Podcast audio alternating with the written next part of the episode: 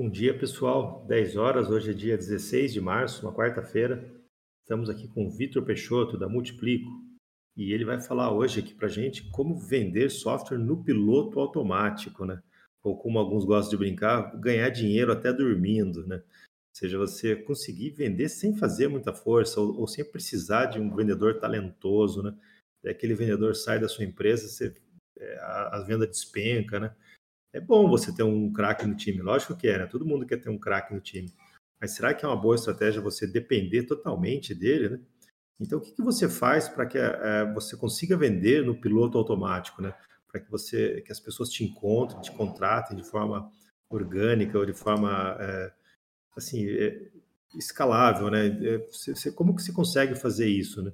Então, estamos com o Vitor Peixoto aqui. A gente já colocou aqui no hashtag Pro os sites dele, com os cursos que ele tem. É, nós do CBR, a gente consome os, os, produtos e cursos dele, a gente gosta bastante, nos ajudou aqui né, em várias tarefas. Né? Vender é importante. Não adianta, não adianta você ter um produto fantástico se você não sabe vender esse produto. Não adianta. É, na ponta, às vezes, ganha um produto pior, mas que tem um marketing melhor. Né? Isso a gente já viu acontecer em vários casos do mundo inteiro. Né? Então, eu percebo muito isso na software house. Software house gasta, investe pesado em desenvolvimento, tecnologia, natural, isso é é o core business dela, né? Ela contrata desenvolvedores caros, ela contrata ferramentas caras, mas ela relega o marketing. Quantas software houses tem um profissional de marketing dentro da empresa? E por que não ter, né? Cabe no bolso de uma software house contratar um profissional de marketing, né? Mas muitas confiam ainda naquele marketing da indicação, ainda vem também daquela questão histórica que o próprio fisco era um gerador de necessidade para software house, né? Então o fisco vinha regulando, colocando é, regras novas, é, requisitos novos e o lojista era obrigado a contratar isso com a software house. Então o próprio fisco era, o fisco era um agente de venda fantástico para a software house, mas isso está mudando, né? a lei está ficando mais é, estável, vamos dizer assim, a NFC tirou muitos dos requisitos fiscais, é, pelo menos de equipamento ou, ou, falta de mobilidade. Então agora vende o melhor software, mas também vende aquele que sabe vender melhor, aquele que tem o melhor discurso, aquele que está na, tá na frente do cliente a hora que o cliente precisa, né? Então é muito importante você saber vender bem. Né? Bom, Vitor, fica à vontade aí para se apresentar. Ah, antes eu vou explicar para o pessoal como que é, funciona aqui o Papo Pro. Você deve, pode e deve participar aqui com a gente. Você pode usar o canal hashtag PapoProCBR para escrever suas dúvidas. É um canal de texto, então você clica ali, escreve o seu texto, manda o seu link, né, sua contribuição. Ou se quiser, pode subir aqui no palco também e dar seu depoimento. Às vezes você foi aluno do Vitor, às vezes você tem alguma técnica que funciona bem para você. Sobe aqui no palco, compartilha com a gente a sua opinião, faz sua pergunta, né? Para subir no palco é só clicar na mãozinha que está embaixo, daí vai vir um, um convite para a gente, a gente dá o ok, aparece um pop-up verde no alto da sua tela, e você tem que concordar novamente, aí sim você está no palco. Uma vez no palco, tomar só cuidado com os microfones para não atrapalhar os outros palestrantes. Bom, seja bem-vindo, Vitor, fique à vontade. Bom, Daniel, obrigado aí pelo, pelo depoimento, né? Obrigado pela abertura. Na verdade, é, acho que muito do que você falou aí são assuntos que eu vou acabar abordando né, ao longo do bate-papo hoje. Obrigado a todos pela presença. Eu estou vendo aqui alguns de vocês, de fato, eu sei que são, são alunos né, que têm algum produto contratado da Multiplico, então, muito obrigado aí também a todos pelo prestígio. E assim, ó, não tem uma forma melhor é, de começar esse bate-papo, sendo para vocês, acho que duas coisas importantes que talvez aqueles que me conhecem já há algum tempo talvez não saibam sobre, sobre mim. Primeiro, a é 100% técnica. Eu fiz primeiro um curso técnico de eletrônica e depois fiz análise de sistemas. Então, para que eu fosse um técnico, para que eu fosse um desenvolvedor, para que eu trabalhasse desenvolvendo produtos. A segunda coisa que talvez as pessoas não sabem sobre mim é que eu acredito que a venda mais método do que talento. Ela é pro, processo que ter nascido com um dom. Então, quando você pega um técnico, né, como eu, que era um programador medíocre, para não dizer péssimo, lá no comecinho da minha carreira, fazer estágio e comecei a trabalhar no mercado de telecomunicações antes de vir para o mercado de automação comercial e software, e eu olhava para aquilo e falava, putz, eu acho que eu não vou me criar nessa carreira não, não vai dar muito certo. Mas ainda assim insisti, fiz a faculdade de análise de sistemas, só fiz a faculdade trabalhando como vendedor. A, a brincadeira que eu falava para todo mundo era assim, eu vou fazer uma faculdade de análise de sistemas porque eu, eu não sei programar, não quero aprender a programar, mas eu também não quero ser enrolado pelo time de desenvolvimento.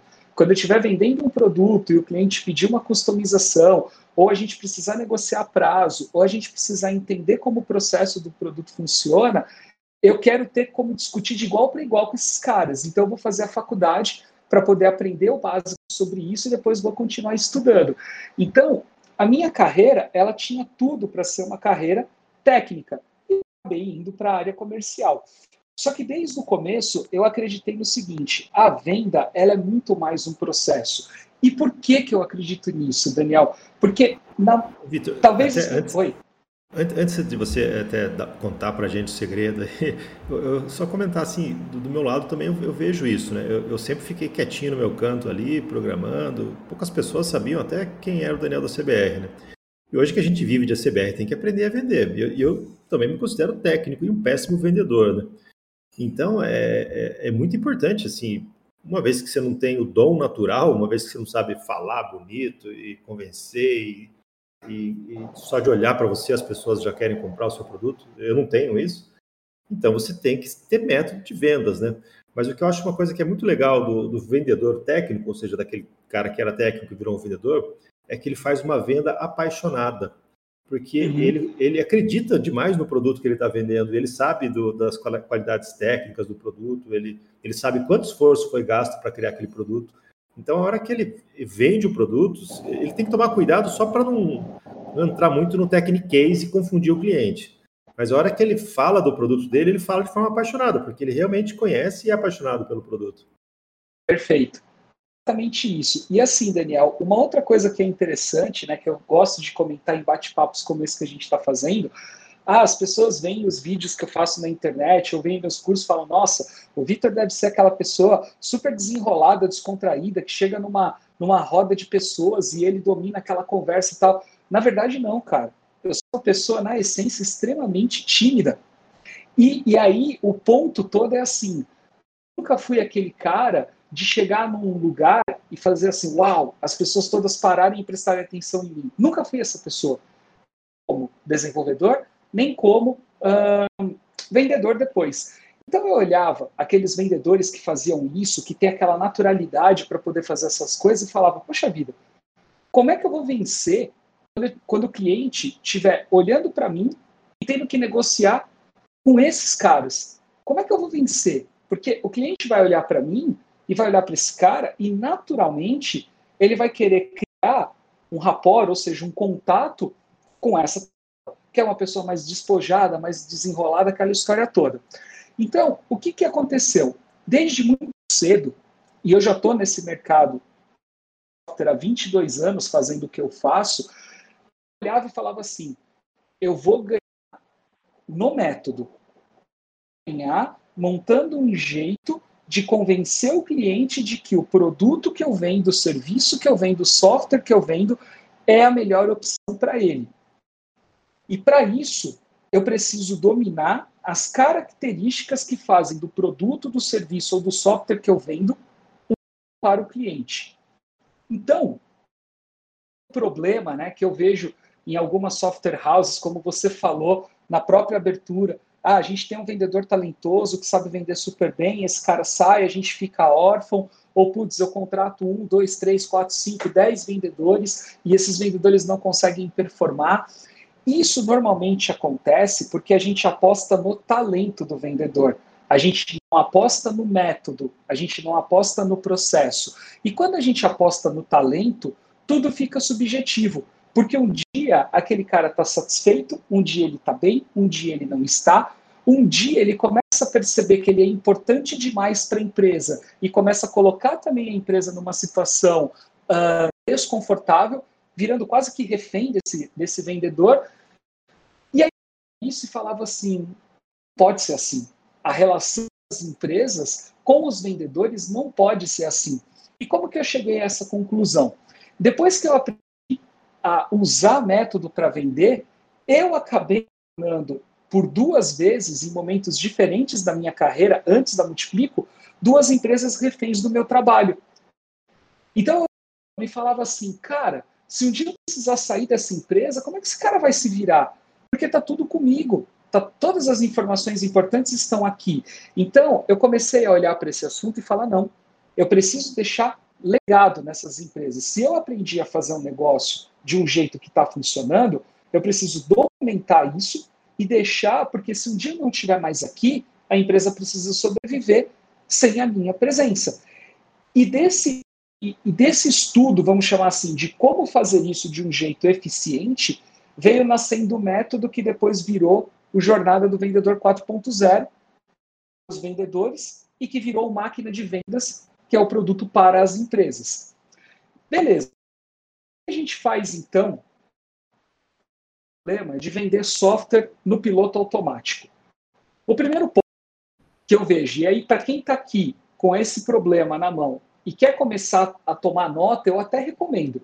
Abra um doc de texto aí, ou quem gosta de papel escreve, porque a maior parte dos problemas que você tem, você vai começar a ter consciência sobre eles ouvindo o que eu vou falar agora para vocês. Então, o ponto 1, um, a gente tem que apostar, quando a gente vai montar um método de vendas para vender no piloto automático, a gente tem que apostar primeiro no processo e menos nas pessoas. Ponto. Essa é a coisa mais importante que vocês precisam entender. Por quê? Porque vendedor de software não dá em árvore. Então, como que eu faço para pegar alguém que vendeu consórcio, que vendeu segurança, que vendeu plano de saúde e transforma essa pessoa num vendedor de software, num vendedor de hardware, de solução. Eu pego essa pessoa e encaixo ela dentro de um processo. E a partir do momento que você tem esse processo montado, você não fica refém de talento e não fica refém de pessoas. Então, esse é o primeiro ponto. Aí, quando você, fala de, de, quando você fala de um processo, você fala tipo de um script de vendas, os, os, os caminhos que ele deve percorrer ali na, na venda? Chegar lá. Eu vou falar Beleza. um pouquinho sobre isso daqui a pouco. Então, o número dois é exatamente isso. O que, que é o processo, né? Então, a gente fala muito de processo, processo, processo. É, o processo de vendas que, que eu acredito é um processo onde você tira mente do vendedor que é casca de banana que ele pode escorregar e cair a essência daquilo que importa para ele vender. O que, que eu quero dizer com isso? Ao invés do vendedor aprender 100% do sistema ou da solução, do serviço que você vai vender, porque ele não vai aprender, é impossível ele aprender, você destaca para esse vendedor ou para o seu time de vendas apenas os pontos positivos. Aquilo onde você olha e fala, poxa, meu produto é diferenciado aqui, aqui, aqui, aqui e aqui. Você cria um script com os principais diferenciais daquilo que você vende. Qual é? Primeiro, se você transformar isso numa apresentação PPT, que é o que eu recomendo todo mundo fazer, e eu já vou entrar daqui a pouco nesse assunto para vocês, para vocês entenderem também, merece um destaque à parte a gente falar sobre isso. Quando você normatiza esse passo a passo do que oferecer para o cliente. Dentro do você acabou de montar um guia e o vendedor tem muita dificuldade de sair dele. Ou seja, se a gente quiser tentar levar ele para algo que não está ali, o vendedor vai te anotar e vai perguntar depois para alguém dentro da empresa e vai responder para o cliente. Se o cliente tentar Victor, sair. Oi. É, não, eu, eu, vou interromper você rapidinho, porque isso aí me lembrou uma história que eu escutei uma vez de um tio meu, e, eu achei fantástico, eu uso demais isso, que é tal da letra F. Não sei se você já escutou essa história. Traz para traz, traz a letra F. Quando, quando você cai num assunto que você não conhece, que você não domina, você tem que trazer ele para a letra F. A história, assim, eu vou resumir ela até para não te atrapalhar muito. O cara foi preso, ficou um tempão preso lá por algum motivo, e, e ele não tinha o que fazer na cadeia, mas ele notou que ele, na, na cadeia tinha uma biblioteca legal. E tinha uma enciclopédia que ia de A a F. Por algum motivo estava faltando o resto dos livros da, da enciclopédia, né? E ele é. passou o tempo ali e leu e releu aqueles livros do A a F. Então ele ficou muito sábio em tudo que eh, dizia a respeito da humanidade, daquela que estava na enciclopédia, de A até F. Aí ele saiu da cadeia, pagou os crimes dele, e quando ele estava nas rodas de conversa, às vezes, quando o assunto ia para um lado que ele não conhecia, como ele era muito sábio ali do A a F, ele sempre falava: hum, isso aqui é parecido com isso aqui. Ele trazia o assunto para algo que ele dominava, que estava dentro da letra A e a letra F. Então, eu acredito que seja mais ou menos isso, né? Às vezes a conversa, o cara tá, tá indo para um lado que o vereador vai se embananar, que ele, ele fala, poxa, isso aqui, se, eu, se, a gente, se o cara for ficar, ficar perguntando coisa disso, eu vou me embananar. Ele tem que trazer para a letra F dele, tem que trazer para a área de conforto dele, onde ele domina o assunto, onde ele consegue discorrer. Isso. E, e, o que a gente faz, né, quando a gente monta esse, esse tipo de processo, o que é que a gente faz? A gente treina exaustivamente o vendedor a usar esse material. Então, não é um material que você vai distribuir para o seu cliente. O seu cliente não vai ter interesse de, de ver esse material. Ele vai olhar e vai falar: nossa, é muito chato, é muito extenso. Uma vez que o vendedor é educado dentro desse material, a gente resolve uma outra dor tremenda das software houses, que são as bases demo de apresentação quer vendedor não vender software, dá um usuário e senha para ele numa base demo e fala para ele assim: ó, quando você for apresentar para o seu cliente, entra no sistema e roda o seu usuário. Porque normalmente a base demo alguém acaba mexendo, ou alguém desliga o servidor na hora que o vendedor está fazendo uma apresentação, ou tem teste que está rodando lá dentro ou não está atualizada. Normalmente, a base demo é o porão da software house. O porão, ninguém gosta de ficar mexendo muito nele. Então, olha interessante. Você para que o vendedor domine tecnicamente todos os pontos do sistema, ou você acha que ele deveria fazer isso, né? E ainda dá para ele um porão sujo para ele mostrar para o cliente. Cara, fica muito difícil para o vendedor fazer isso. Só que também custa muito caro para a software house pensar num outro modelo, porque até formar esse vendedor, você vai fazer um investimento gigantesco de tempo, dinheiro, e esse vendedor pode simplesmente não performar. Então, quando você educa ele a partir de um processo feito dentro de uma apresentação PPT bem montada, e eu já vou falar como é que a gente usa esses pontos para montar essa apresentação, você que o vendedor não pegue na casca de, de banana, possa apresentar essa, essa apresentação, seja online, presencial, remoto, sem internet, com internet, ou seja, é um documento que ele tem flexibilidade e o vendedor pega o discurso muito rápido. Aí, alguns vão falar assim, tá, Vitor, mas qual que é o limite? Quanto que eu consigo uh, performar usando uma ferramenta desse tipo? Bom, posso dizer para vocês, sem medo de errar, porque a gente tem clientes, inclusive, que são software houses, que estão em processo de consultoria com a gente, workshop, enfim, a gente tem bastante vivência já nisso. E dá para vender contratos de software de 17 meses dessa forma, que foi o máximo que a gente conseguiu até agora. O maior contra contrato foi 7 mil reais. Mas contratos de 500 a 8 mil, 9 mil reais, você vende tranquilamente com uma boa apresentação PPT, bem montada, bem estruturada, para poder bater naqueles pontos fortes que o cliente sabe que teu produto tem. Agora, aonde está o pulo do gato? O pulo do gato está no seguinte: se você tem um site hoje, se você faz algum tipo de estratégia de marketing, de rede social, ou você tem anúncio patrocinado, ou você tem canal no YouTube, Quais são as informações que tem que estar nesse PPT? Exatamente as que você usa no seu site. Então, e PPT são, na essência, coisas muito parecidas. Evidentemente que no site a gente dá uma reduzida na informação, porque o objetivo do site não é mostrar para o seu colega de trabalho o que você sabe, é fazer o seu lead converter. Então, o site ele tem que ter as informações básicas que o cliente precisa saber para clicar no botão e falar com você, caso o seu produto não seja de assinatura para ele comprar lá na hora. Beleza. E citou um contato, o que o vendedor tem que mostrar para o cliente é o que está no site. Então, site PT tem que conversar. Só que no PPT ele vai mostrar uma coisa muito mais estruturada, com bastante informação, prints de tela. Então, como que a gente apresenta, como que a gente educa vendedor a apresentar software? Print de tela.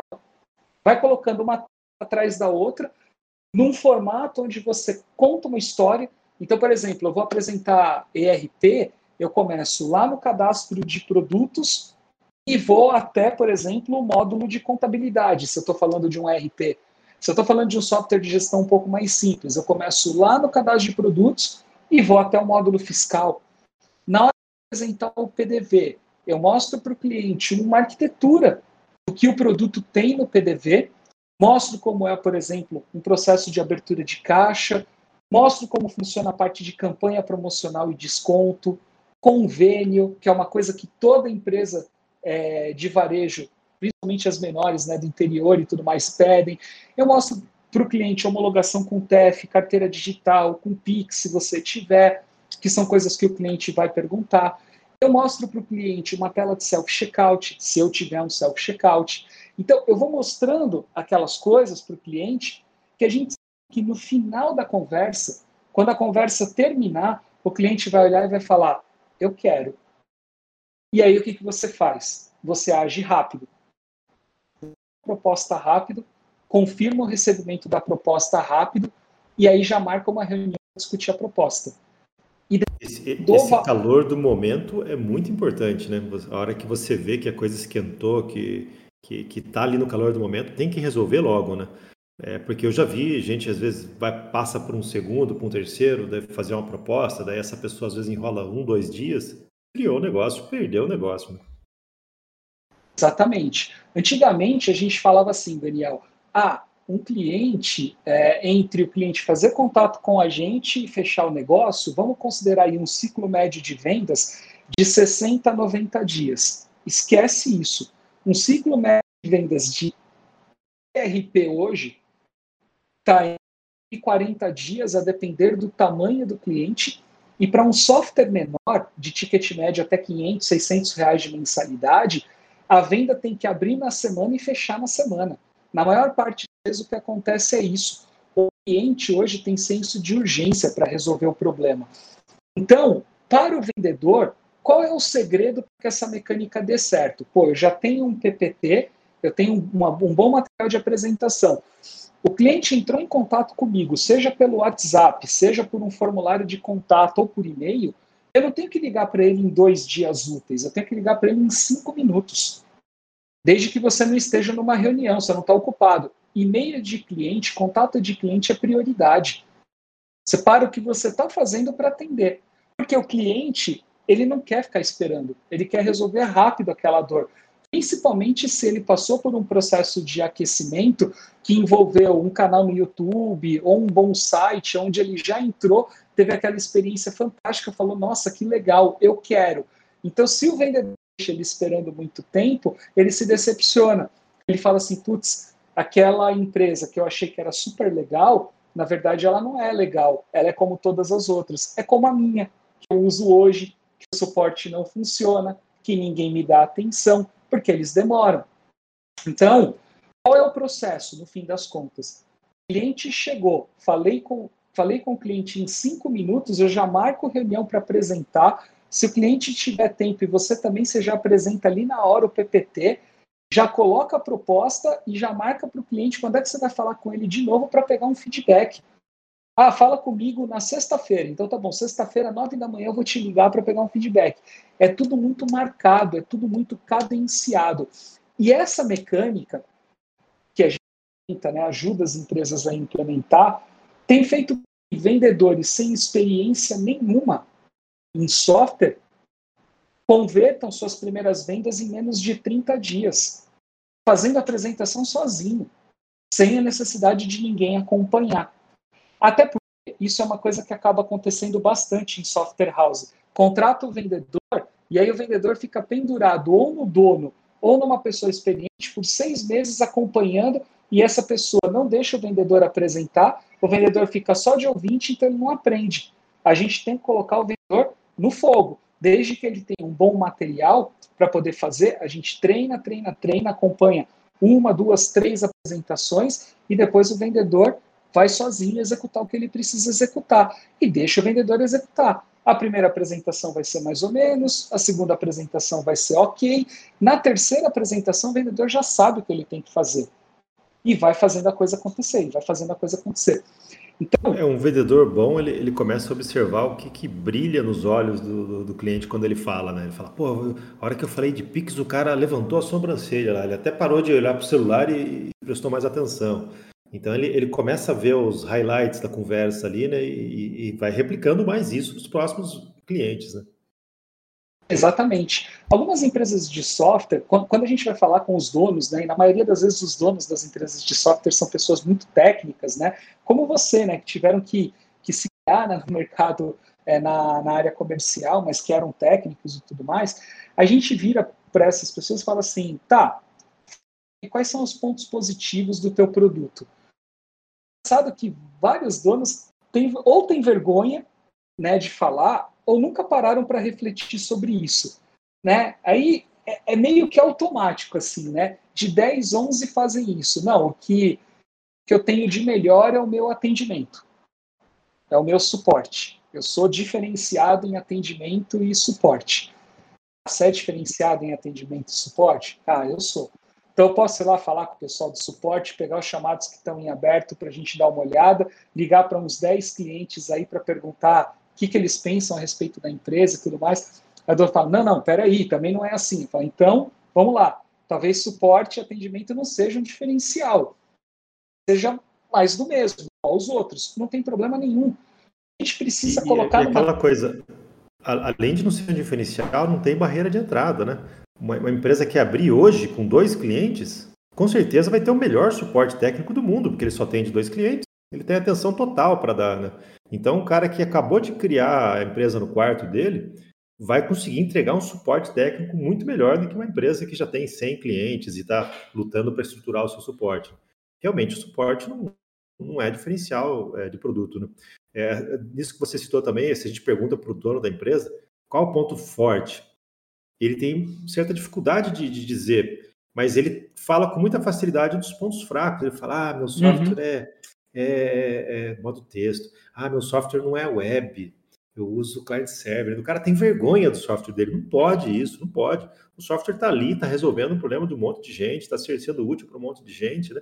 É, todo software vai ter seus pontos fracos, mesmo aquele que você admira. Se você conversar com o pessoal aqui, tem os pontos fracos dele, tem, tem os pitfalls ali que aquele software tem também. Então tem que saber identificar muito bem os pontos é, fortes do software. Sim, isso, isso na verdade é super normal. É, a maioria dos donos mesmo de, de empresas de software, eles fazem exatamente isso que você acabou de falar. Só que aí, o que, que a gente faz, né? A gente vai estimulando essas pessoas a, a observarem as coisas de forma diferente. Então, eu vou te dar um exemplo, né? Talvez esse tenha sido a grande habilidade que eu desenvolvi aí ao longo dos anos. É uma capacidade grande de observação e síntese, né? De fazer as coisas de complexas se tornarem mais fáceis para serem vendidas. Então, por exemplo, tem um cliente da Multiplico que não usava componente nenhum da CBR. Fazia uma série de operações na mão e tudo mais. E aí, um dia, batendo um papo com o pessoal do desenvolvimento, eles, poxa, a gente precisava buscar uma forma, né, de de fazer isso de uma forma mais eficiente e tal. Eu falei, olha, da CBR, acho que é uma excelente oportunidade para vocês. Eu conheço, inclusive, os donos né, da, da operação, pode facilitar.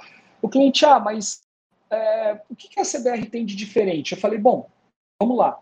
Uma comunidade de 7 mil pessoas, um evento focado em desenvolvedores que acontece todo ano e a aplicação deles é utilizada por milhares de software houses no Brasil inteiro. Então, acho que se tem 5 mil, 4 mil, 6 mil software houses usando os componentes deles, tem muito o que questionar, né? E aí a venda estava feita ali.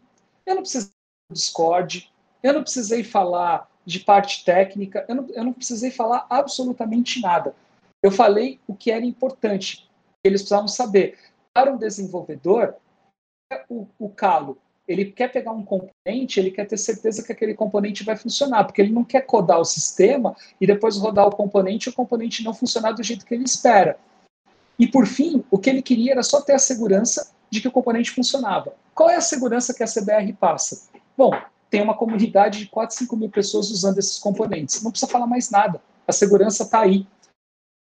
É, eles começaram a usar e só um componente lá específico de integração bancária que levava 45 dias para ser homologado antes, hoje a Softhouse está fazendo em dois. Então, só para você ter uma ideia, a venda foi feita em cima de bases que são sólidas e importantes. E aí vem o fechamento né, daquilo que eu queria passar é, para vocês, assim como conteúdo principal, para depois a gente abrir perguntas e tudo mais. Tomem um pouco de cuidado só com essa apresentação, porque às vezes a gente cai, a gente cai numa, numa tentação de colocar na apresentação coisas que depois a gente não vai conseguir entregar, pelo menos não do jeito que a gente gostaria. Então, assim, às vezes acontece da software house é, se empolgar um pouco e começar a colocar o sonho, né? Então, o backlog dela, o roadmap, evoluções, para onde o sistema vai, etc, etc e tal. Só que aí depois você não consegue entregar no prazo que você passou para o vendedor, e o vendedor vai ficar numa situação complicada. E, na verdade, não é só o vendedor que fica numa situação complicada, é o cliente que vai entrar dentro da tua empresa, não vai ter expectativa dele plenamente atendida, e aí depois você gasta muito dinheiro para fazer a retenção. Então, o segredo para roteirizar essa venda de uma forma automatizada é, é roteirizar com a verdade, com aquilo que você precisa entregar. Mas, Vitor, é, meu produto tem falhas em alguns módulos. O que é que eu faço com isso? Você não coloca no PPT. Você não deixa o seu vendedor ir para lá. Porque você tem que pensar o seguinte: se aquilo que você faz bem feito, a gente comprar, os demais que você não faz tão bem feito assim, fica mais fácil você fazer o cliente se acostumar com eles. Porque você potencializou tanto os benefícios daquilo que você de fato entrega, que aquilo que você entrega com não tanta qualidade, você tem como trabalhar esse discurso para cliente que aquela forma de trabalho vai funcionar. Então você não cria uma decepção no momento da venda e deixa o cliente satisfeito depois. fazendo exatamente do jeito que eu estou falando, vocês podem pegar um vendedor sem experiência nenhuma, nenhuma, zero experiência em software, em mercado, o que quer que seja, e colocar ele para vender, que eu tenho certeza absoluta que em menos de 60 dias ele concretiza a primeira venda. Não vai passar de 3 a 6 meses para vender. Em menos de 60 dias ele concretiza a venda. Vitor, é, uma coisa que eu passava muito quando na época de software house, às vezes era o vendedor, como você, você citou aí, vender o sonho, né? Colocar aquilo que a empresa, onde a empresa quer chegar no PPT. E às vezes o vendedor escutava uma conversa de corredor ou, ou pessoal do desenvolvimento, ah, nós estamos fazendo isso aqui, esse módulo novo está quase pronto, está ficando legal. O vendedor escutava aquilo e na cabeça dele já vinha uma mensagem, opa, é, é, argumento de venda isso aqui. E, e, muitas vezes, quando ele vendia, ele já falava, ele já ventilava aquilo lá, que, que na minha opinião, não, não, deveria. E daí fica aquela pressão em todo mundo para a entrega daquilo, né? No, no, time de desenvolvimento, nos testers, nos donos, né? O cara, cliente querendo aquilo, né? É, isso é importante fugir disso, né? Vender exatamente o que se tem, né? Num, num, num primeiro momento. Né?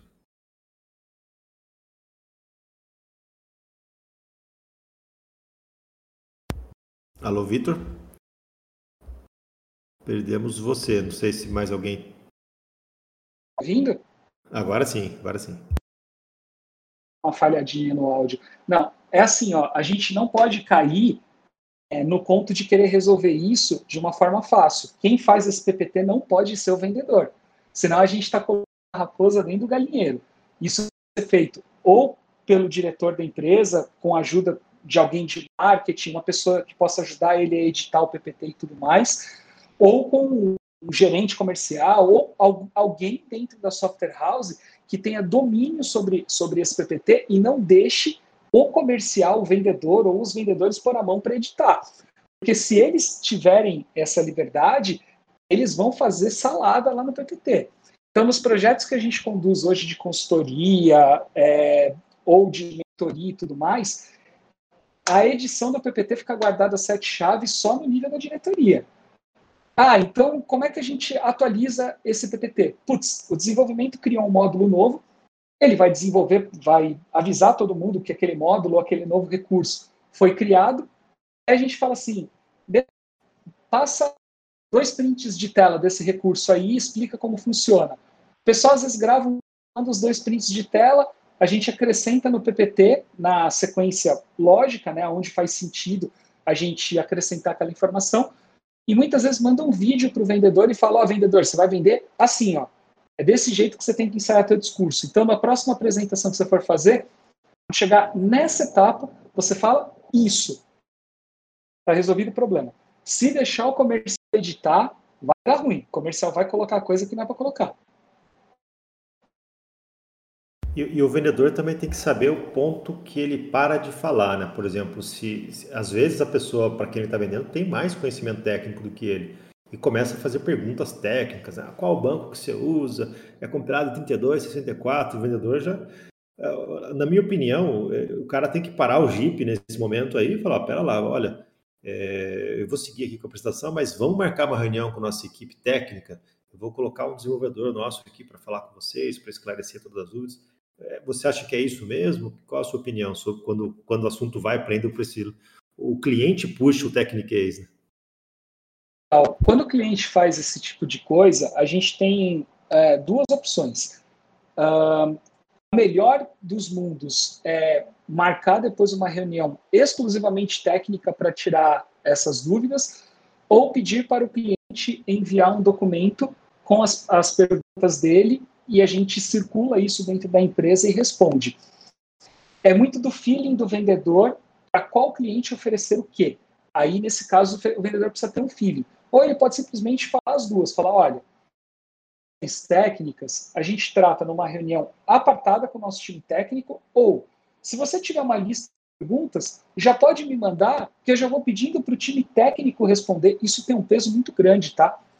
Porque que você fala isso, você cria compromisso, o cliente fala assim, putz, não é o vendedor que vai responder. Ótimo, é alguém que depois vai ter, vai ter que suportar, né, vai ter que me suportar se escrever alguma coisa e não estava condizente. Então, para o cliente, isso fica legal. As duas coisas funcionam muito bem. A depender do tamanho do projeto, eu recomendo a reunião técnica, é, que a gente chama, né, na maioria das vezes, de análise de aderência, né, dentro da nossa metodologia, que é quando o time técnico vai avaliar o cliente para ter certeza que dá para atendê-lo e quando, antes da gente concretizar um contrato, né? Fechar o um negócio e depois ficar colocando todo mundo dentro da empresa uma pressão louca e não conseguir entregar, né? Perfeito. E aí, assim, Daniel, é, uma pergunta que pode estar passando aí na cabeça de todo mundo, né? É, pô, quanto tempo faz que a gente né, que a gente faz isso, vende software desse jeito que eu dando para vocês? 14 basicamente. Então, desde antes da Multiplico nascer como uma empresa com, com foco em formação né, de empresários, de empreendedores a trabalhar com marketing e vendas, desde antes disso, eu já executava como gerente, como diretor em outras empresas onde eu trabalhei e vim aperfeiçoando a forma como isso é feito e transformei depois isso em produto para poder, enfim, ensinar outras empresas a fazerem. É, como você mesmo disse, muitas vezes a software house investe, ou o dono né, da software house investe todo o tempo dele, suor, dedicação para fazer um produto excelente e não consegue entender, porque eu sei que é duro às vezes falar isso, que esse produto não vai se vender sozinho. Porque eu sei que a gente muitas vezes está falando do filho né, da pessoa. E, pô, mas como assim? Meu filho é tão lindo, eu que criei, eu fiz com tanto carinho, como assim você está falando para mim que ele não vai se vender sozinho? Infelizmente, ele não vai se vender sozinho. Se o cliente não ficar encantado pelo seu produto como você é por ele, você vai ter dificuldade de colocar de fato ele no mercado. Por isso a embalagem é importante. E a embalagem é um site legal, uma apresentação para apoiar o vendedor, fazer essa conversão e um de vendas que seja simples, prático e rápido do cliente contratar. Basicamente é isso.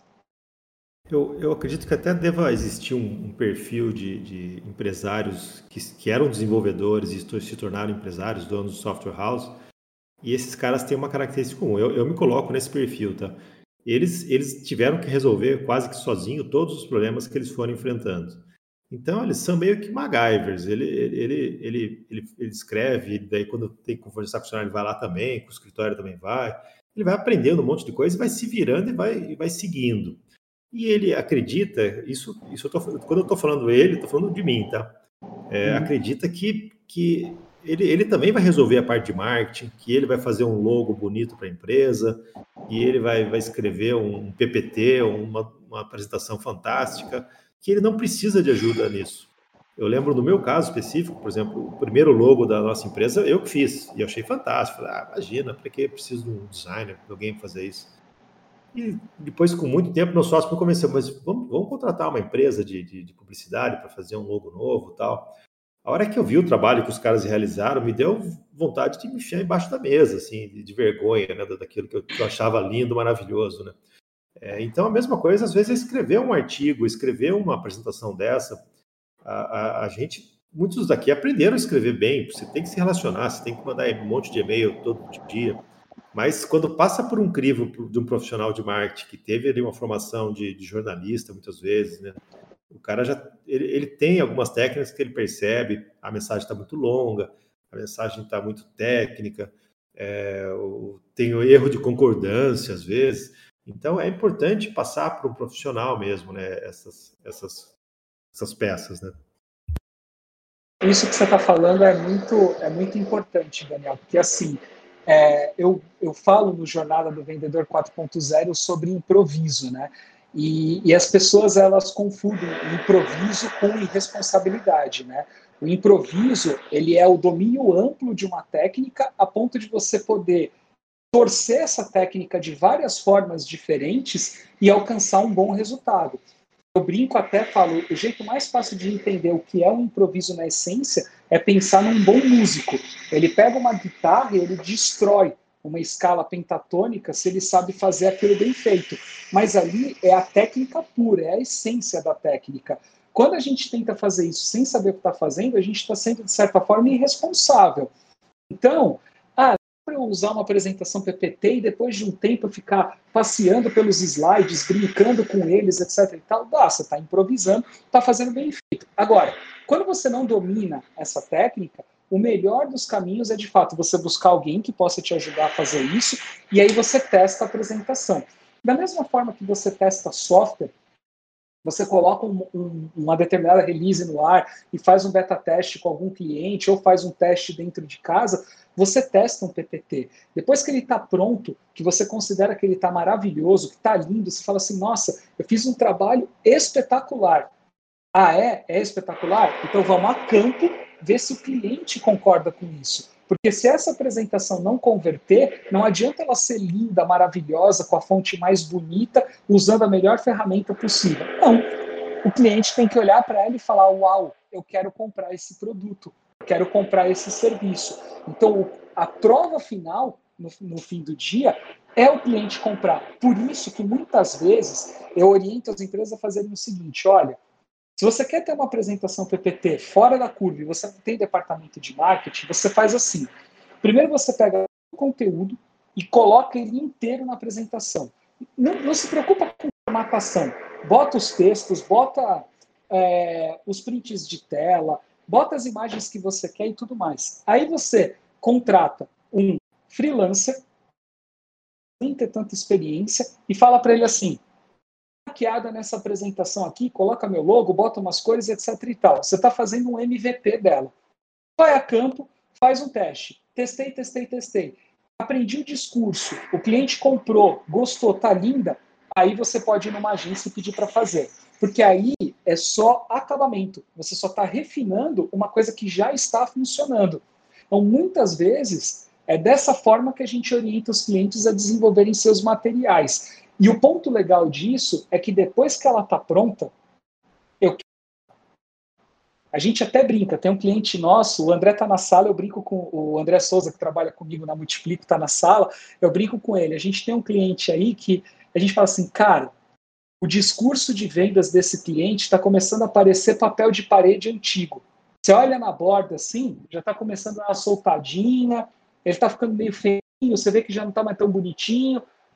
Mas é números e fala assim: tá, pra caramba, entregou 40% de crescimento no ano passado, 300% de aumento esse ano, quarter contra quarter. Para que mexer numa coisa que está funcionando? Seja o nosso olho viciado falando que está feio. Mas se o cliente está achando maravilhoso, vai até não dá mais. É igual cana de açúcar. Você espreme esse negócio até sair suco. Na hora que parar de sair, a gente vai mudar. Só que a gente não parar o negócio, o negócio simplesmente parar para querer fazer outro. A gente já está estudando algumas coisas, baixo dos panos, sem fazer muito alarde com a diretoria. Putz, vamos por aqui, vamos por ali. Eu acho que se a gente usar essa palavra aqui vai ser legal, para que daqui a algum tempo a gente mude esse, esse produto, faça ele funcionar. Ah, até, até porque o, o, dono e o pessoal vê aquela apresentação todo dia, toda hora, né? Então o cara acaba enjoando e, e achando alguns ele, ele se incomoda com ela, né? Mas o cliente que vê a primeira vez, o encantamento ainda funciona, né?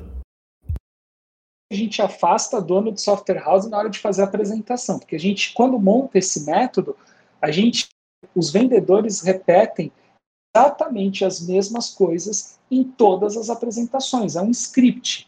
Não tem por que sair do script. Se sair do script, você vai perder negócio. Você vai ter dificuldade de converter. Então, siga o script, segue a receita de bolo faz todos os dias a mesma coisa. Quanto mais você fizer, mais você aprende, mais você performa, mais você melhora. E aí, depois de dois anos, com essa apresentação pronta, tendo, gerando negócio, você pode começar a pensar na possibilidade de mudá-la. Mas eu estou no mercado muito dinâmico que muda a cada seis meses. Tudo bem, o mercado de software é dinâmico, mas não a tal, a tal ponto. Então, faça a sua, a sua apresentação mudar é de seis em seis meses. Mas saiba que o custo psicológico disso é alto. Então, como você vai investir muito tempo, suor e transpiração para fazer, ela tem que ser um software. Pensem que porque não tem código, não dá trabalho e não custa dinheiro fazer. Custa tempo, muito suor, muita transpiração você fazer um material desse tipo. Só que na hora que ele está pronto e ele converter, você olha e fala assim: pensei em fazer isso antes. Uma pergunta que eu tenho em relação a esse, esse PPT, lógico, eu imagino que dos primeiros slides tem que ser uma espécie de institucional da empresa, né? Para dizer um pouco a, a, origem, o que ela faz, público-alvo, né? É, qual a proporção, assim, vamos dizer que uma apresentação de 10, 10 slides, dois deveriam ser um institucional ou, ou não precisa do institucional? Se a empresa também tem vários produtos, ela faz uma apresentação de cada produto para não misturar as estações, você começar a ofertar coisa que o cliente não está nem um pouco interessado? Excelente pergunta. Pergunta, pergunta que eu costumo responder só nos, nos negócios de consultoria e de workshop, mas eu vou responder para você, vou responder para o pessoal aqui. Todas as apresentações que a gente faz seguem exatamente a mesma estrutura.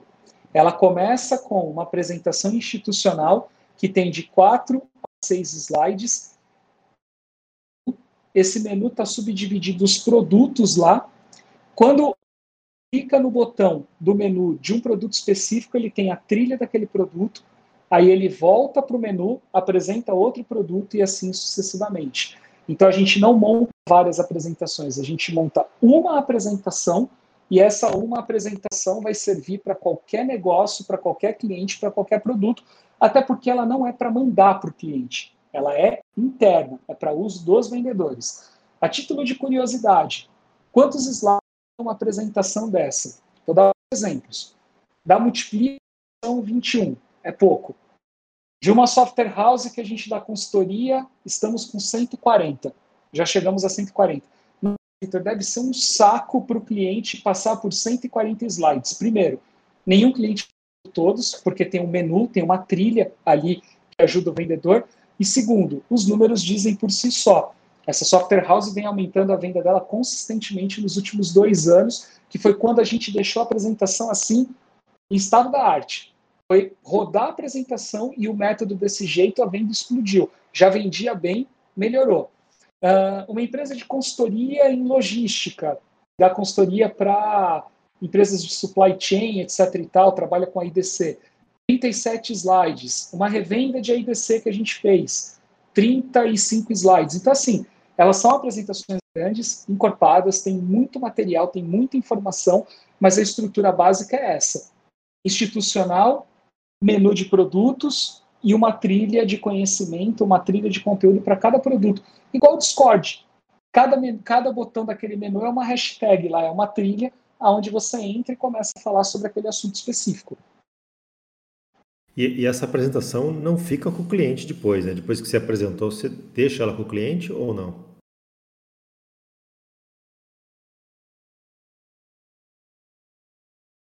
Alô, Vitor?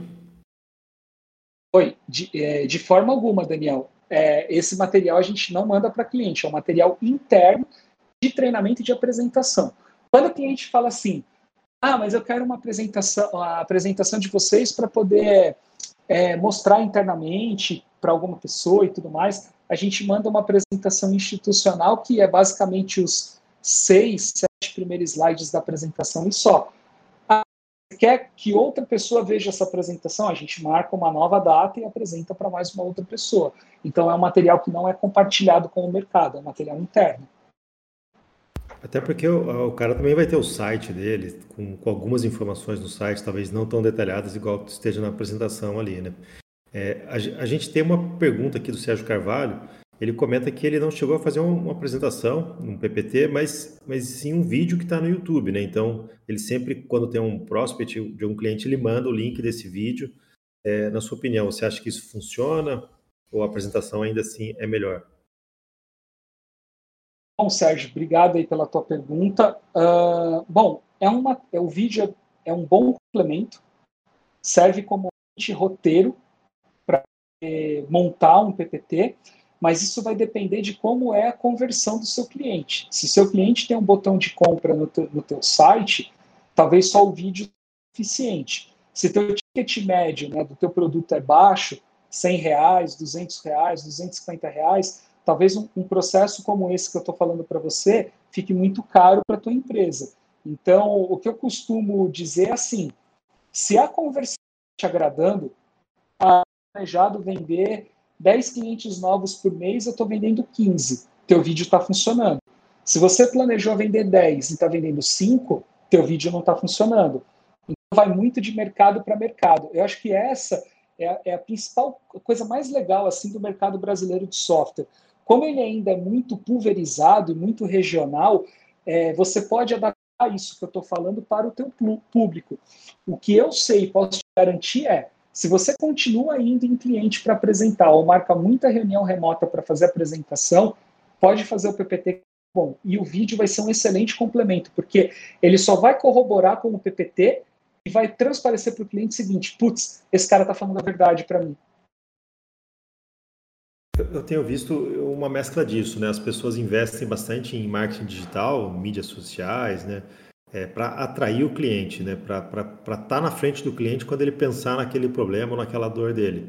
Mas daí toda essa campanha digital é feita num clique aqui, agende, fale conosco, para daí sim ele cair no WhatsApp e, e, e agendar uma reunião, seja presencial ou virtual, para apresentar o, o mais recursos do, do, software, apresentar de forma mais adequada. Né? É, você acha que é esse o caminho? É exatamente isso.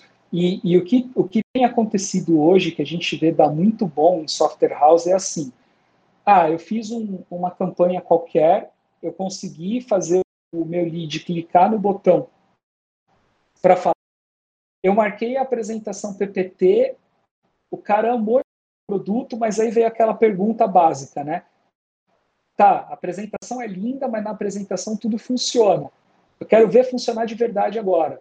Ao invés de você perder tempo mostrando um, fazendo uma apresentação de sistema que é chata, maçante, muitas vezes desconfortável, truca o seu cliente e fala assim: vou levar você num cliente que já usa meu produto para você ver funcionando na prática. Cara, isso é assim, é matador, porque ele já viu na apresentação PPT e o que ele vai ver lá no cliente é uma coisa. Você desenvolve com alguns clientes seu de base de carteira uma relação para poder levar outros clientes lá quando eles tiverem interesse. E se o cliente quiser ver de fato, leva ele num cliente que já está funcionando ou passa o contato. Às vezes é engraçado isso.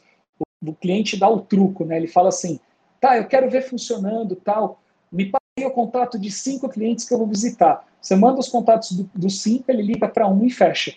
Nem vai, porque ele não tem tempo, ele tem um monte de coisa para fazer. Na verdade, o que ele quer é alguém que resolva o problema dele rápido, fácil, porque ele tem milhões de outras coisas para fazer. Quanto mais rápido você resolver o problema dele, melhor para ele. Por isso que é tão é, agradável um processo como esse. Ele só quis testar se a software house estaria disposta a, fa a fazer isso, né? A, se ela tinha confiança total no sistema dela a ponto de deixar ele ver ao vivo rodando num cliente real, né? Então, muitas vezes é isso mesmo que ocorre. Você manda três contatos ali, e às vezes eles nem são contactados, né? Às vezes o, ou se liga depois para o cara, oh, ligou para você? Não, não ligou, tal. É, mas, mas isso eu acho que é bem estratégico mesmo. Isso tem que, como falam, tem que combinar com os russos, né? Não vai dar nome de cliente seu sem antes ter falado com ele, né? Senão o cara também não vai entender nada, talvez nem goste muito, né? Então é importante ter isso tudo muito bem alinhado, de repente até um programa de recompensa ali, alguma coisa, um churrasco que seja, para esses clientes é. que estão te ajudando a crescer. Né?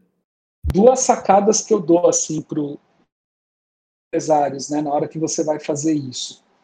Coisas extremamente importantes. A primeira, quando você for ligar para o teu cliente para pedir, porque você atua com varejo, né, que é o segmento que eu estou inserido há mais tempo, então eu posso falar com mais propriedade.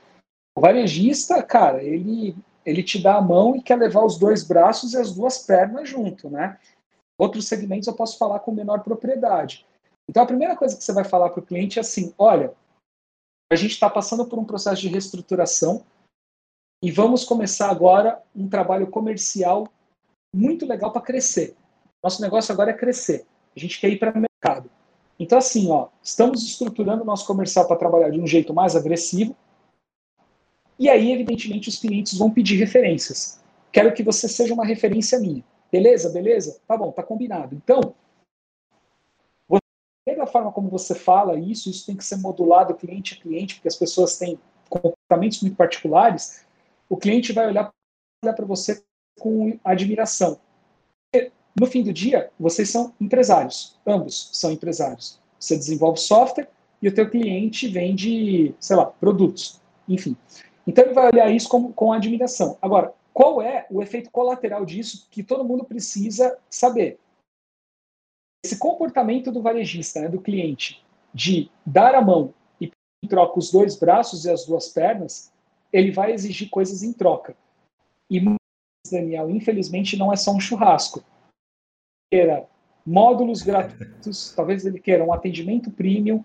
Então, isso com pessoas que vocês têm um pouco mais de informação sobre o caráter e a ética, ou que sejam amigos. Embora imaginar uma boa relação entre prestadores de serviço que sejam amigos né, no nosso mercado, mas de qualquer forma, se você tem alguém que é seu amigo ou que tem mais proximidade com você, use esses. Porque se você tentar usar um que é grande, de repente você tem um cliente grande na tua carteira, você fala assim, pô, eu vou lá porque esse cara é grande, então na hora que eu trouxer outro cliente aqui, ele vai, vai ficar feliz e vai contratar.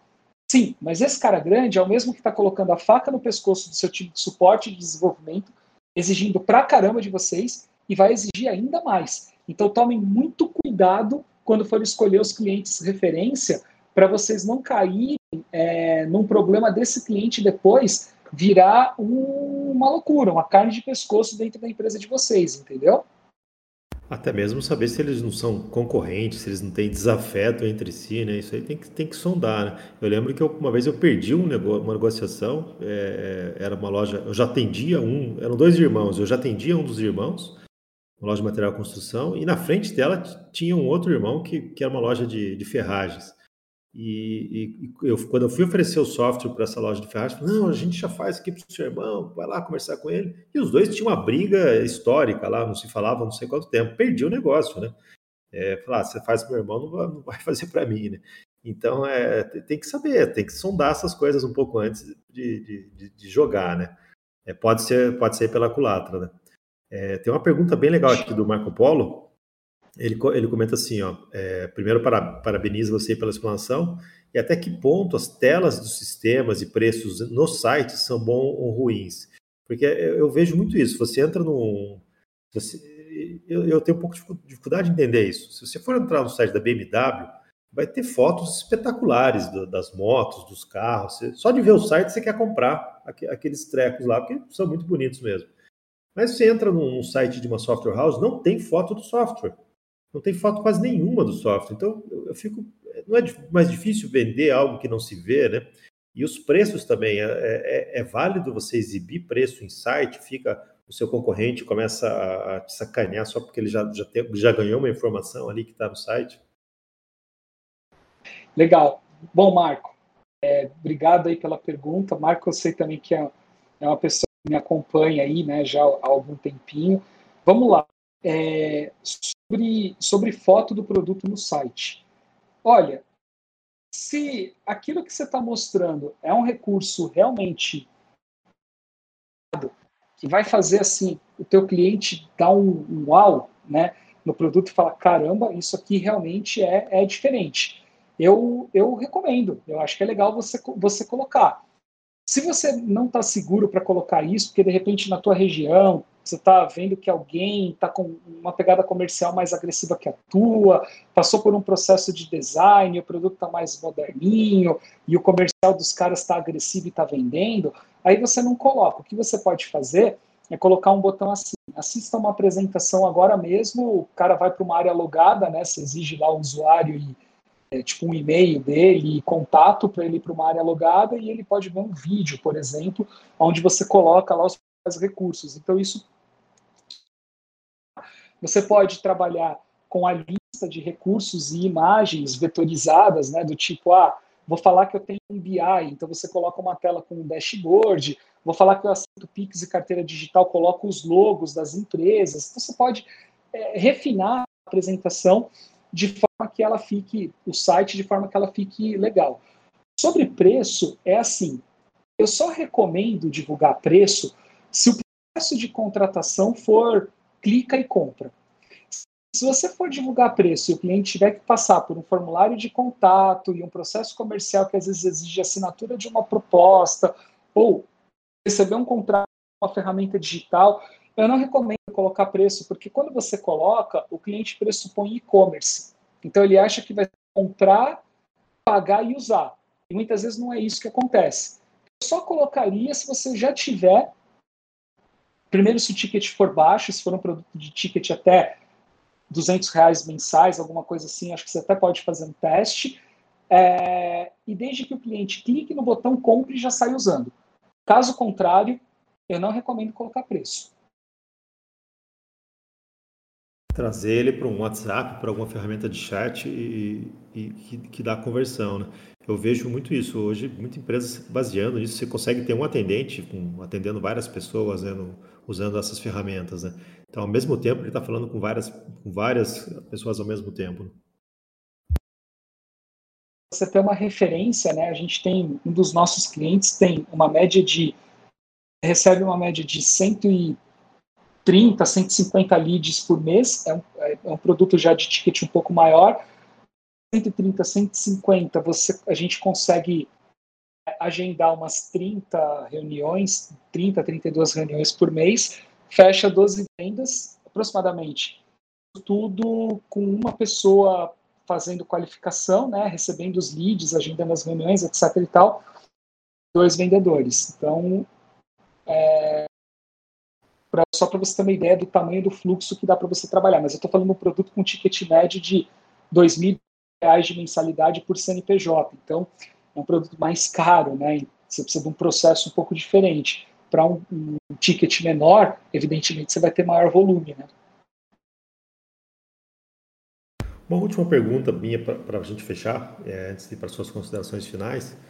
Você acha que vale a pena a software house investir em anuidade em vez de mensalidade, ou seja, ela, ela, ela converter o, a recorrência dela para um processo anual, em vez de mensal? Pergunta, é uma pergunta boa, tá? É assim, eu não tenho uma resposta pronta para ela, porque eu acho que isso só funciona quando troca um benefício muito legal como acontece com uma série de produtos que a gente acaba assinando aí ao longo do, do nosso dia a dia. Eu, por exemplo, uso o Zoom na Multiplico para fazer as nossas mentorias, workshops e tudo mais. Prefiro pagar anual, porque o desconto que eu tenho é, é muito relevante, é muito interessante, acaba valendo a pena. Eu realmente dá mais de 25% de desconto, né? Então a pergunta que eu faço, eu vou devolver né, a minha explanação com uma pergunta para essa software house. Você está disposto a abrir mão de 25%, 25 a 30% da sua receita possível para ter esse dinheiro antecipado? Essa é a primeira pergunta. A pergunta número dois, né, para você refletir. Não é mais barato antecipar esse dinheiro com o banco, talvez? Ou com o cartão de crédito? Então, essa é uma conta que as software houses deveriam fazer antes de executar esse plano. Porque eu gosto muito do conceito de receita recorrente, Daniel, porque ela tem maior previsibilidade. Por mais que o cliente possa cancelar isso, você tem ali aquela receita todo mês, tudo bonitinho. Quem trabalha anualidade precisa ter um outro departamento da empresa muito bem desenvolvido, que é o financeiro. Então, se o teu financeiro é organizado a ponto de fazer caixa e saber que aquele caixa lá muitas vezes vai ter que suportar mais de 30 dias de operação, migre, mas saiba que para o teu cliente te contratar por um ano, você vai ter que oferecer um, excelente benefício para ele. Senão a tendência é ele pagar no mensal. É, até é, comentando um pouco sobre isso também, outra coisa que ocorre é você vende, recebe antecipado um ano, mas você vai ter que trabalhar um ano para aquela pessoa. Então, se você queimar aquele caixa, né, se você não conseguir manter caixa na empresa, você pode estar em maus é, lençóis. Se algum dia você resolver parar de fazer aquele negócio, né? você, você, vai ter que continuar trabalhando para aquelas empresas durante esse período. Né? É, então, é, acho que essa conta. Acho que é importante ver o churn, né? ou seja, se, se ele tem um churn alto, é, vale a pena. Aqui no CBR era o caso, né? a gente tinha o plano é, mensal, né? E, mas tinha muito churn, então a gente viu que investir no anual, por, por, por mais custoso que fosse, né, hoje a gente dá desconto de equivalente a duas mensalidades, eu acho que chega nesses 25%. É, mas é, melhorou muito para a gente, a nossa retenção né, ficou, ficou muito maior. Né, e a gente está o próprio desconto acabou sendo servindo como incentivo aí para fechar mais negócios. Né? É, obrigado, pessoal do PRO que está na audiência aí. Tá, né? Você para você isso deu bom porque você fez aí um, você tem uma boa gestão do teu fluxo de caixa é, e você entrega um benefício real, você se adapta a isso para evitar o churn. Joia, muito legal. O que, que dá para você fazer nesse caso, então, se você é uma software house? Teste. Testa. Coloca esse plano para rodar e vê se faz sentido. Se o teu cliente vai achar legal. Muitas vezes, conversando com varejistas, eu algumas resistências por parte disso. Parece que o varejista ainda tem um pouquinho de dificuldade de entender isso como benefício. Prefere muitas vezes colocar isso lá no custo mensal dele, a própria loja pagando, aquela história toda. Mas eu acho que todo teste é sempre muito bem-vindo, senhores. E esse é mais um daqueles que eu recomendo que sejam feitos. É, e eu tenho observado que uh, as empresas que estão escalando, explodindo, tipo Conta Azul, Home, é, Hiper, é, Hiper até não sei se faz isso, mas é, é, a conta azul e homem, sim, eles, eles têm uma. Eles tentam, de, de todas as maneiras, fazer a conversão anual, né, é, da recorrência anual. Então, alguma estratégia eles estão vendo por trás disso.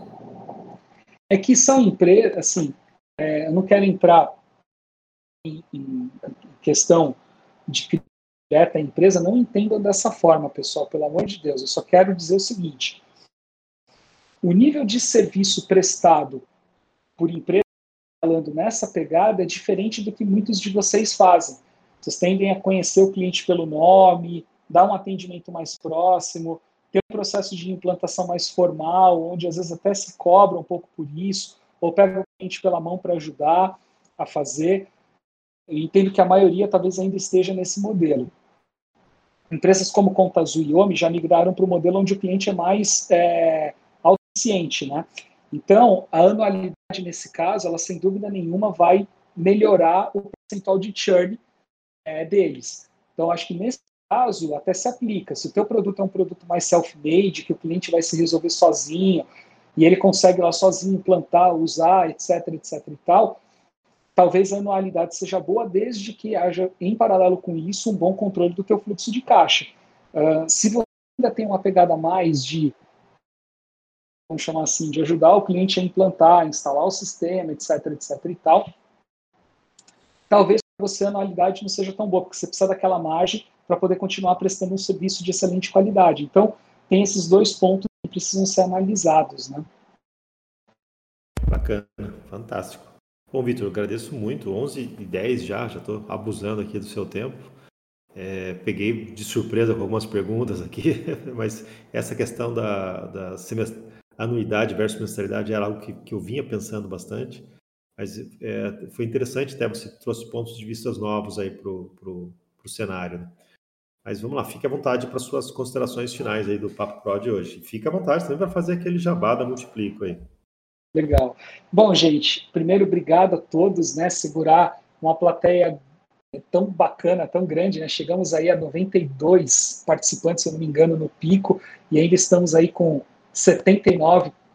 Primeiro, muito obrigado aí por vocês terem ficado até agora. Espero que pelo menos uma sacada, né, que eu, que eu dei para vocês aí diferença para vocês a partir de agora. O segredo para você implementar método em vendas é como você faz com software. Começa por um, um, processo, uma sacada, uma única coisa que você vai tirar do papel, você vai fazer diferente amanhã ou hoje à tarde ainda do que você veio fazendo, já vai fazer essa diferença. Em relação ao Jabá da Multiplico, é muito simples. Nós temos, então, a nossa escola, você já tem acesso ao link, está lá na hashtag do Bate-Papo CBR, né, para vocês poderem dar uma olhada. Também colocamos o nosso site, a Multiplico ela oferece, além da escola online, um serviço muito interessante chamado Workshop, que é uma imersão que a gente faz dentro da empresa para resolver problemas críticos do processo comercial ou de marketing. É um produto extremamente personalizado que a gente lançou. E qual que é a pegada dele? É tentar resolver essa dor da, do nosso cliente num sprint que ele não precise de consultoria. A consultoria às vezes é um negócio caro, extenso, demorado. A gente tem alguns clientes de consultoria é, que a gente já está acompanhando há bastante tempo, mas nem todo mundo às vezes tem ou dinheiro ou o tempo necessário para fazer uma consultoria. Então, o workshop, nesse caso, ele vira um produto legal porque a gente pega esse problema, destrincha ele, apresenta toda a metodologia de solução, entrega isso de forma extremamente personalizada para o empresário e temos também as nossas palestras, que a gente pode fazer em eventos ou em company, que aí a gente tem alguns temas específicos que a gente trata. Uma delas é da máquina de vendas, que é metodologia pura de como montar né, a máquina de vendas dentro da empresa. A outra é sobre discurso comercial, que é como construir, por exemplo, os conteúdos importantes e necessários para você montar um bom PPT. Ser a matriz de oportunidades, que é uma palestra específica para quem tem base de clientes muito grande um monte de produto no portfólio e não sabe como vender para a base aquele monte de produto que você desenvolveu. Então a gente tem aí essas três palestras também para oferecer. Daniel, muito obrigado pela oportunidade, muito obrigado ao Daniel Júnior também, a Juliana, todo o time da CBR, por mais essa oportunidade aí da gente estar com vocês. Legal, bacana. Você falou de palestra, olha, já está super convidado para ser palestrante no, no dia da CBR. A gente está organizando o evento, não, não temos, só temos o local e a data por enquanto, né? Mas se você topar, vai ser um prazer ter, ter você lá. E a, a, Juliana depois te manda a data, tudo, né? E a gente negocia aí para ter você lá. Estarei lá com vocês com o maior prazer. Que legal, muito bacana. Ao vivo o cara não consegue dizer não, né? Isso que é a vantagem. é covardia. Não, mas com certeza estarei lá sim. Pode me mandar maiores detalhes, eu vou estar lá com vocês com toda certeza. Tá joia. Muito obrigadão, Vitor. Bom, amanhã tem mais Papo Pro CBR, pessoal. Amanhã vamos receber o Rafael Araújo também. Já fez várias edições aqui no Papo Pro CBR com a gente. Sempre um prazer receber o Rafa. Ele vai falar sobre o assunto polêmico né, que a gente vê hoje. A, gente que, eu digo eu, a, comunidade de Delphi, né, a gente vê a comunidade se encolhendo, né? Então ele se pergunta, empregabilidade para desenvolvedores Delphi. Como que está isso, né? Vale a pena hoje quem sai de uma faculdade estudar Delphi? tem as empresas estão procurando, estão contratando desenvolvedores Delphi, né? A gente vai falar sobre esse tema, né? Não vou dar spoiler, né? Se sim, se não, se, do que, que eu acho. Amanhã, às 10 horas, você conecta aqui com a gente no Papo Pro CBR e vamos debater sobre isso, né? Eu acho sim o Delphi uma ferramenta fantástica, vem crescendo, mas é, qual, qual o esforço que o embarcadeiro está fazendo para que isso também ocorra, né? É, em termos da faculdade. Vamos, quem sabe também a gente tem o Landerson aqui também para contar todo o projeto que, embarcadeiro, que ele faz lá dentro do embarcadeiro para fazer com que isso aconteça. Então, amanhã vamos fazer, falar sobre isso, sobre a empregabilidade no Delphi. Espero todos vocês às 10 horas no Papo Pro CBR. Pessoal, muito obrigado. Um ótimo dia de trabalho para vocês aí. Obrigadão, Vitor.